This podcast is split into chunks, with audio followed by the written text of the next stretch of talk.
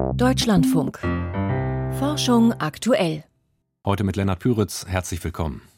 So zehn erwachsene Individuen pro Quadratmeter, das ist so die höchste Dichte. Wenn man das hochrechnet, sind das gewaltige Zahlen. In einem 1000 Quadratmeter Garten hat man 10.000 von diesen Spinnen, wenn sie gerade eine hohe Dichte haben. Da ist von einer nordamerikanischen Zwergspinne die Rede. Die breitet sich rasant aus in Europa und dürfte inzwischen auf jeder Wiese und in vielen Gärten in Deutschland heimisch sein. Wir gehen der Frage nach, warum diese invasive Art so erfolgreich ist und was das für die Ökosysteme bedeutet. Zuerst geht es aber um die Viruswelle, die gerade durch Deutschland rollt. Die Zahlen sind deutlich höher als in den Vorjahren. Mehr als acht Millionen Menschen in Deutschland sind gerade beim Übergang von Herbst zu Winter von einer akuten Atemwegserkrankung betroffen so das Robert Koch Institut. Vor allem die vielen Infektionen mit dem respiratorischen Synzytialvirus, kurz RSV, die besonders Säuglinge und Kinder betreffen, bringen Kliniken an die Grenzen der Kapazität. Über die Lage dort und die Frage, warum die Welle so groß ausfällt, haben wir in dieser Woche schon berichtet. Wir blicken heute darauf, wie RSV-Infektionen behandelt werden und welche Wirkstoffe in Zukunft helfen könnten, die Erkrankung zu vermeiden. Darüber habe ich vor der Sendung mit Professor Johannes Liese gesprochen. Er leitet die Infektiologie und Immunologie der Kinderklinik am Universitätsklinikum in Würzburg und war selbst an einer klinischen Studie zu einem antiviralen Medikament beteiligt, das das Pharmaunternehmen Janssen gegen RSV entwickelt hat. Ich habe ihn zuerst gefragt, wie wird eine Infektion mit den Viren behandelt, gerade bei schweren Verläufen. Zurzeit behandeln wir einfach symptomatisch, das heißt, wir geben Sauerstoff den Kindern, die Atemnot haben und die nicht ausreichend das Blut sättigen können mit Sauerstoff und wir geben Flüssigkeit bei den Kindern, die nicht ausreichend trinken können. Eine antivirale Medikation haben wir derzeit nicht zur Verfügung. Hier sind mehrere Studien durchgeführt. Unter anderem haben wir auch an einer teilgenommen. Da hat sich leider die Wirksamkeit dieser antiviralen Medikation als nicht ausreichend gezeigt. Wenn wir jetzt auf die Prophylaxe, also das Vorbeugen einer Infektion schauen, da gibt es einen Wirkstoff, der aber nur in Einzelfällen und nur Risikokindern gegeben wird? Ja, bei der Prophylaxe haben wir eigentlich seit über zehn Jahren einen monoklonalen Antikörper zur Verfügung. Das ist eine sogenannte passive Immunisierung. Wir können also impfen mit einem Antikörper, der sich speziell gegen einen Membraneiweißstoff des RS-Virus in seiner Hülle wendet, gegen das sogenannte F-Protein. Und dieser monoklonale Antikörper kann Kindern verabreicht werden. Das ist allerdings ziemlich aufwendig. Man muss das monatlich machen und das bedeutet, über die ganze RSV-Saison muss man ihn fünfmal verabreichen. Das wird als intramuskuläre Spritze gegeben, tut also weh. Und es ist von der Wirksamkeit her auch nicht 100 Prozent, sondern etwa nur 50 Prozent.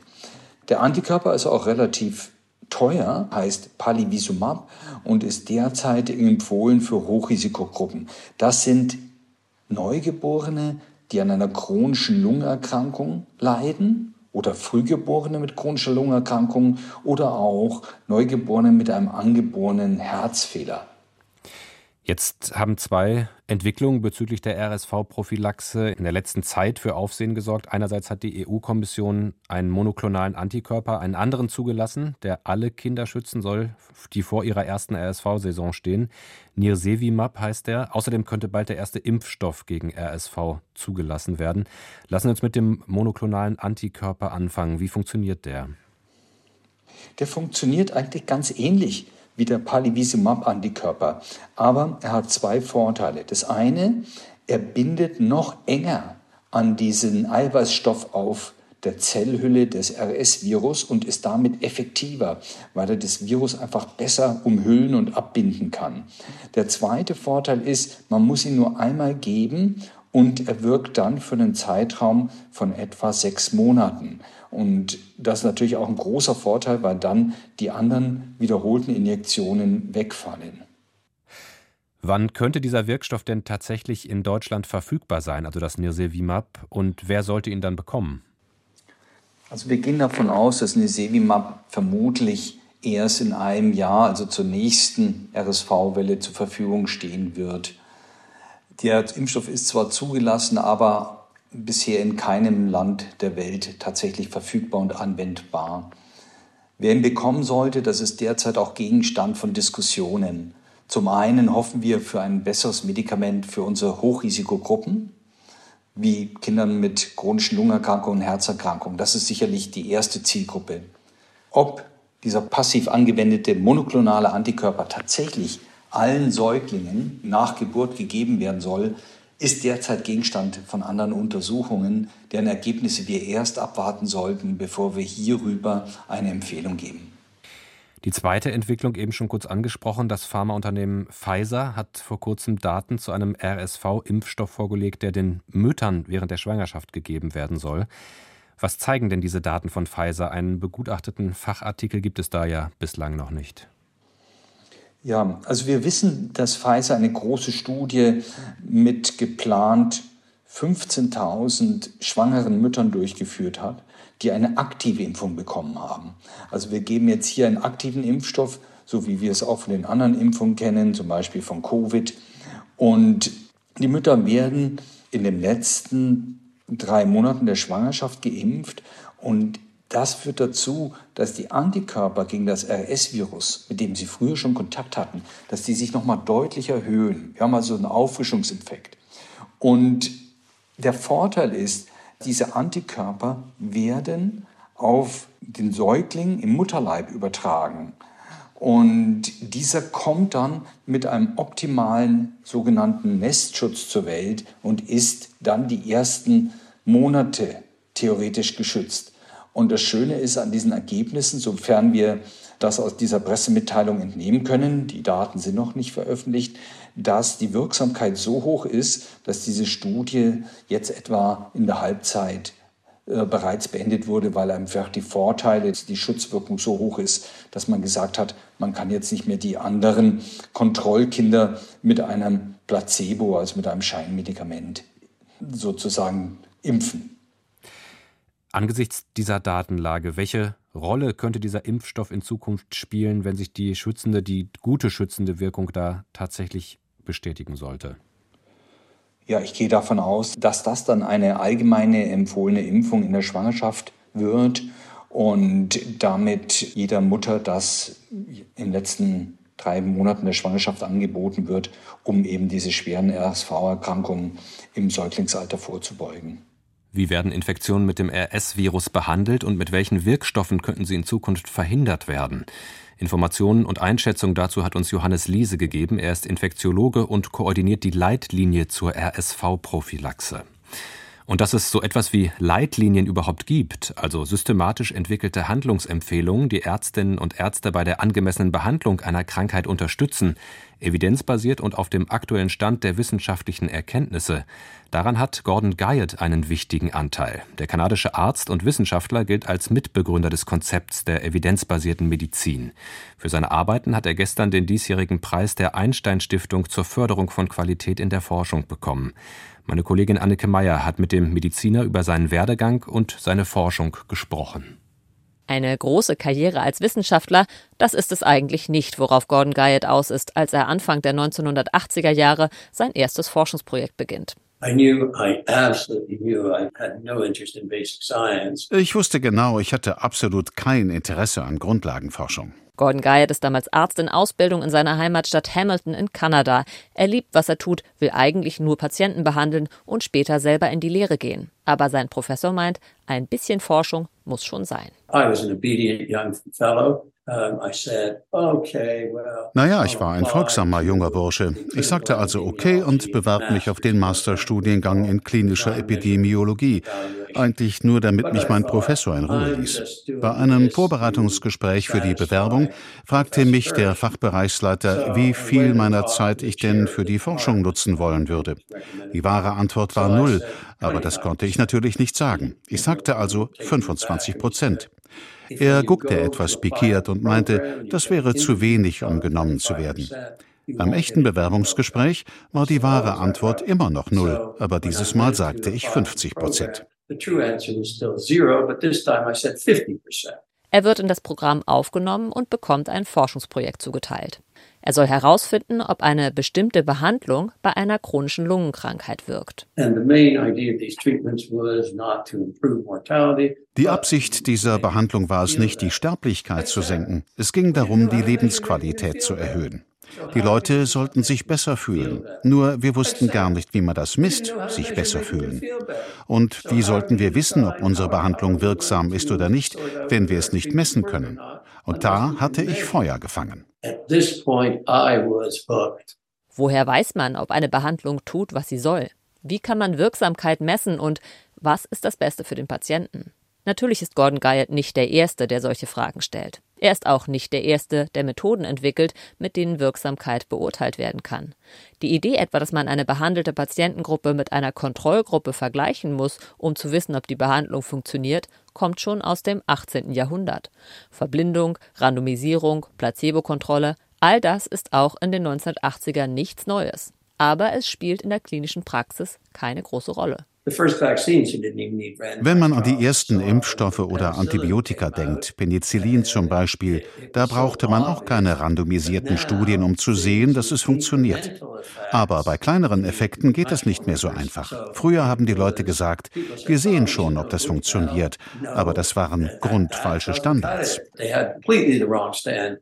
Man verschreibt das, von dem man weiß, dass es hilft. Viel von diesem Wissen beruht aber auf subjektivem Erfahrung, Tradition, der Autorität von Vorgesetzten oder sogar dem Marketing von Pharmafirmen. Das Mittel wird viel verschrieben, also muss es wirken, so argumentiert noch in den 1970er Jahren ein Medikamentenhersteller. Von seinem Betreuer lernt Gordon Guyot, dass es auch anders geht. 1990 übernimmt er selber das Ausbildungsprogramm für angehende Ärzte. Er will, dass die Studierenden lernen, Forschungsergebnisse bei der Behandlung von Patienten systematisch mit einzubeziehen. Er schreibt dafür ein Konzept. Und das hat bis dahin tatsächlich noch niemand getan. Ich wollte natürlich, dass klar wird, wir machen in unserer Ausbildung etwas anders. Wir haben einen besonderen Ansatz kommt zu uns, studiert. Ja, und da brauchte ich natürlich einen Namen. Und meine erste Idee war wissenschaftliche Medizin. Ein Vorschlag, der allerdings bei seinen Kollegen, die Grundlagenforschung betreiben, auf wenig Gegenliebe stößt. Was erlaubt ihr euch eigentlich? Ihr seid keine Wissenschaftler und wollt, was ihr tut, wissenschaftliche Medizin nennen. Wir sind die echten Wissenschaftler. Nach dem Treffen dachte ich, ich glaube, ich muss mir einen anderen Namen überlegen. Das war dann evidenzbasierte Medizin. Und Mann, oh Mann, es stellte sich heraus, dass das wirklich hängen blieb. Ohne es zu beabsichtigen, hat Gordon Guyot einer Reformbewegung einen Namen gegeben, die schnell weltweit neue Standards setzt. Whatever the reason, it caught on remarkably quickly. Was auch immer der Grund war, das Konzept verbreitete sich wahnsinnig schnell. Zwei Jahre nach meiner ersten Veröffentlichung dazu bekam ich ein Magazin des American College of Physicians, in dem von einer Ära der evidenzbasierten Medizin die Rede war. Two years after, like, whoa. Gemeinsam mit Kollegen schreibt er eine Artikelserie, die das Standardwerk für evidenzbasierte Medizin wird. Er etabliert ein Verfahren, mit dem man die Qualität medizinischer Forschung einstufen kann, die Einführung von Leitlinien und die Relevanz von systematischen Übersichtsartikeln, er ist bei allem mit dabei. Auf der Liste der weltweit am meisten zitierten Wissenschaftler steht er laut Google Scholar auf Platz 11. Vollzeitforscher ist Gordon Guyot trotz des Erfolgs aber nie geworden. I'm a real doctor. I really take care of patients. Ein Teil seiner Zeit arbeitet er nach wie vor als ganz regulärer Arzt in der Klinik. Ein Beitrag von Annike Meyer. Für Schlagzeilen hat zuletzt die Nosferatu-Spinne gesorgt. Die wärmeliebende Art stammt ursprünglich aus dem Mittelmeerraum und hat sich inzwischen auch in Deutschland verbreitet. Sie ist relativ groß und ihr Biss mit einem Wespenstich vergleichbar. Diese Eigenschaften haben ihr zusammen mit dem Namen viel Aufmerksamkeit beschert. Wesentlich unbemerkter, aber gleichzeitig viel gewaltiger hat sich in den letzten Jahren allerdings eine andere invasive Art in Europa und Deutschland verbreitet, eine nordamerikanische Zwergspinne. Auf einer Ökologietagung in Frankreich wurden gerade aktuelle Daten zur Verbreitung der Tiere vorgestellt. Die Konferenz hat Volker Mrazek für uns verfolgt und er hat einen der Wissenschaftler bei der Suche nach den Tieren begleitet. Ein Novembertag in der Pfalz an der Universität Landau, ein kleines Stück Wiese zwischen Robinien und einem Institutsbau. Es ist Herbst, die große Zeit der Laubsauger. Doch dieser hier gehört nicht der Gartenkolonne, sondern dem Institut für Umweltwissenschaften. Und der Mann mit dem Sauger will auch keine Blätter aufklauben. Nein, auf dem armdicken Ansaugrohr sitzt ein feinmaschiges Fangnetz. Und darin landen auch ganz unscheinbare Bewohner der Wiese. Auf sie hat es Martin Entling abgesehen, wenn er mit dem knatternden Gerät das Gelände durchstreift. Entling ist Professor für Ökosystemanalyse und schüttet am Ende alles aus, was er aufgesaugt hat, über einem großen, hellen Leinentuch. Also hier sind hunderte kleine Insekten, ne? überwiegend Springschwänze, aber auch Käfer, Fliegen, Zikaden und eben auch Spinnen. Für die schlägt das Herz des Biologen, vor allem für eine ganz besondere Spinnenart. Mermessus trilobatus heißt sie im Fachjargon. Da ist eine. Hier ist die Zwergspinne. Oh, jetzt hat sich fallen lassen, da läuft sie. Ich beschäftige mich ja seit über 20 Jahren damit, da erkenne ich die. Alle reden zurzeit von der Nosferatu-Spinne, die gerade dabei ist, aus dem Mittelmeerraum einzuwandern. Die nordamerikanische Zwergspinne dagegen kommt längst in ganz Deutschland vor. Auf jeder Wiese und wahrscheinlich auch in jedem Rasen und Vorgarten. Ihre Anzahl ist enorm. Milliarden wohl, ne? Das ist keine Übertreibung. So zehn erwachsene Individuen pro Quadratmeter, das ist so die höchste Dichte. Wenn man das hochrechnet, sind das gewaltige Zahlen. In einem 1000 Quadratmeter Garten hat man 10.000 von diesen Spinnen, wenn sie gerade eine hohe Dichte haben. Angst vor dem eingeschleppten Achtbeiner muss aber niemand haben. Er wird gerade mal zwei Millimeter groß. Umso verwunderlicher, dass sich die fremde Zwergspinne so sehr ausbreitet. Als durchsetzungsstark gelten normalerweise körperlich große Arten und nicht solche Winzlinge. Doch die stille Invasorin, die vielleicht im Transatlantikflieger zu uns kam, ist mittlerweile an vielen Stellen sogar die häufigste von allen Spinnen. Sie wurde 1981 zum ersten Mal in Europa gefunden, in der Nähe von Karlsruhe. Inzwischen ist sie aber in über 20 europäischen Ländern nachgewiesen und sie wird immer schneller. In den letzten zehn Jahren ist sie über 400 Kilometer weit vorangekommen und am Anfang waren das unter 200 Kilometer. Der Landauer Biologe befasst sich jetzt schon so lange mit der grenzenlos expandierenden Zwergspinne. Ja, und es ist nach wie vor ein Rätsel, warum die so erfolgreich ist. Kapert die Minispinne vielleicht häufiger als heimische Arten fremde Netze und verspeist deren Besitzerinnen. Endlings Arbeitsgruppe hat es getestet. Aber sie war da ganz schlecht drin. Wird sie von Raubspinnen verschmäht, weil es sich um fremde Kost handelt? Auch das nicht. Die wurden sogar viel, viel mehr gefressen, die amerikanische Spinne. Bei einer Sache schnitt sie allerdings im direkten Vergleich besser ab. Die amerikanische Art hatte 50 Prozent mehr Nachkommen pro Weibchen als die heimische. Also das könnte sein, dass da der Hund begraben liegt. Martin Endling forscht weiter über die mysteriöse Zwergspinne. Zuletzt war er sogar in Norddänemark an der Invasionsfront, wie er sagt, dort, wo die Tiere gerade vorrücken und es drei Tage dauerte, bis das erste Exemplar aufgesaugt war. Welche Folgen hat ihre Invasion für Wiesen, Wälder und andere Ökosysteme? Diese Frage ist auch noch unbeantwortet. Niemand weiß, ob irgendwelche heimischen Arten deswegen jetzt weniger geworden sind. Klaus Birkhofer ist Professor für Ökologie an der Brandenburgischen Technischen Universität in Cottbus. Bei vielen eingewanderten Arten in Deutschland gebe es große Wissenslücken, bedauert der Biologe. Es ist ja unheimlich schwer, Arten irgendwo zu messen und dann zu sagen, die ist jetzt seit dieser und jener Zeit da. Wir wissen auch nicht, wie sind die Arten da ursprünglich hingekommen unbedingt. Und deshalb sind solche Arten, die jetzt quasi an der Front der Ausbreitung sind oder sich immer noch stetig weiter ausbreiten, sehr, sehr spannend. So wie Martin Endlings unscheinbare Zwergspinne. Also das ist ganz tolle Arbeit, die der Kollege da macht. Der Mann mit dem Laubsauger, der gar kein Laub aufsaugen möchte. Eine nordamerikanische Zwergspinne breitet sich immer weiter in Europa aus. Volker Mrazek hat den Gründen dafür nachgespürt. Und jetzt hat Lukas Kohlenbach die Wissenschaftsmeldung des Tages mitgebracht und die beginnen heute etwas spielerisch. Eine künstliche Intelligenz lernt, Stratego zu spielen. Spiele wie Schach oder das asiatische Brettspiel Go sind schon länger keine großen Herausforderungen mehr für Computer. Doch Stratego galt bislang als zu komplex. Bei dem Spiel stehen sich zwei Spieler mit ihren Spielfiguren gegenüber, die, angelehnt an die Hierarchien beim Militär, verschiedene Ränge besitzen. Spielfiguren mit höheren Rängen schlagen die mit niedrigeren Rängen. Ziel ist es, die gegnerische Fahne zu erobern. Doch der Spieler sieht die Ränge der gegnerischen Figuren nicht. Jeder Spielzug birgt das Risiko, eigene Figuren zu verlieren. Um erfolgreich zu sein, muss der Spieler nicht nur alle möglichen Zugfolgen durchrechnen, was eine KI schnell kann, er muss sie auch mit Erfahrungswerten und unterschiedlichen Strategien des Gegners abgleichen und sich Finden überlegen. Bislang typisch menschliche Eigenschaften. Wie ein Team der Google-Tochter DeepMind im Journal Science berichtet, gewinnt ihre KI inzwischen 84 Prozent aller Partien, wenn sie gegen Stratego-Spieler auf professionellem Niveau spielt. Bisherige Algorithmen hätten nur ein Amateurlevel erreicht. Vorläufer der Omikron-Variante kamen schon im Sommer 2021 in Teilen West- und Ostafrikas vor. Im November 2021 fiel die neue Variante bei Untersuchungen in Südafrika auf und zirkulierte davor wohl schon längere Zeit unerkannt, wie ein internationales Forschungsteam in der Fachzeitschrift Science schreibt. Für seine Studie hat das Team über 13.000 Proben von Covid-19-Patienten aus ganz Afrika analysiert. Die Proben hatten Ärzte in den Monaten vor dem Bekanntwerden der Omikron-Variante gesammelt. Die Omikron-Variante entstand der neuen Analyse zufolge auch nicht in einem einzigen Infizierten mit stark geschwächtem Immunsystem, wie einige Wissenschaftler bislang vermutet hatten.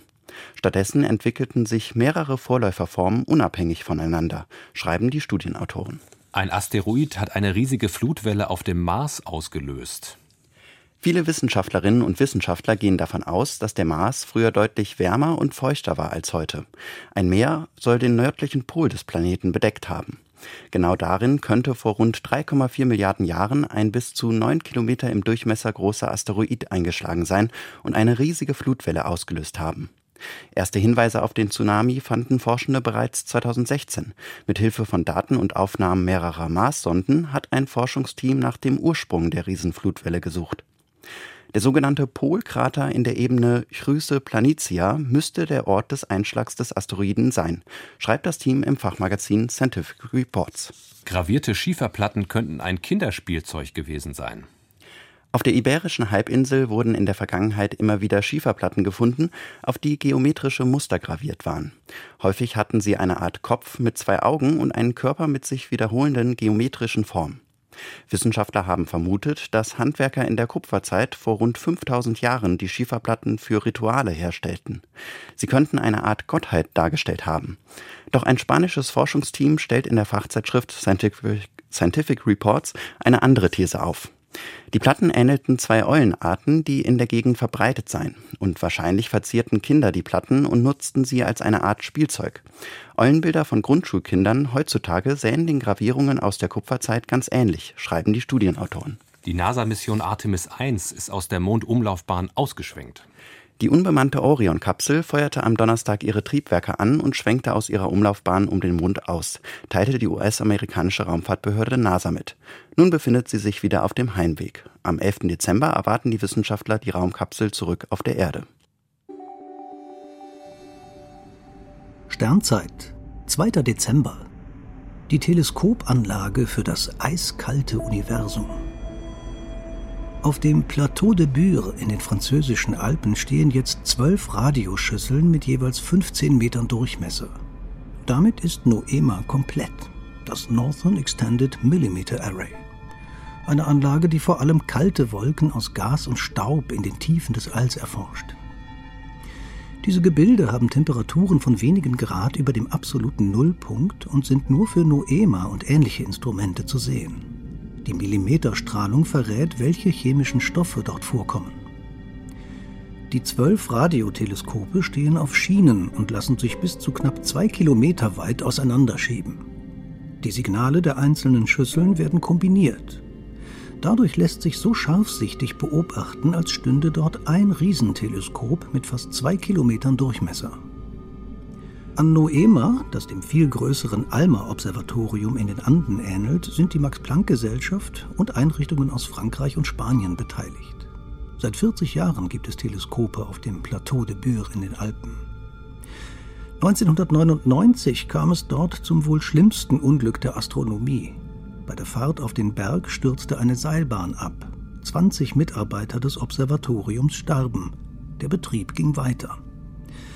Es kamen stets neue Instrumente hinzu. Noema hat schon vor der offiziellen Einweihung gezeigt, was es kann. Es hat die Temperatur der kosmischen Hintergrundstrahlung knapp 900 Millionen Jahre nach dem Urknall gemessen. Diese Beobachtung hilft bei der Enträtselung der dunklen Energie. Das war Forschung aktuell für heute. Gleich hören Sie hier die Nachrichten und im Anschluss die Sendung Wirtschaft und Gesellschaft. Ein Thema dann Hilfen für Kliniken und Pflegekräfte. Mein Name ist Lennart Püritz. Danke fürs Zuhören und noch einen schönen Abend.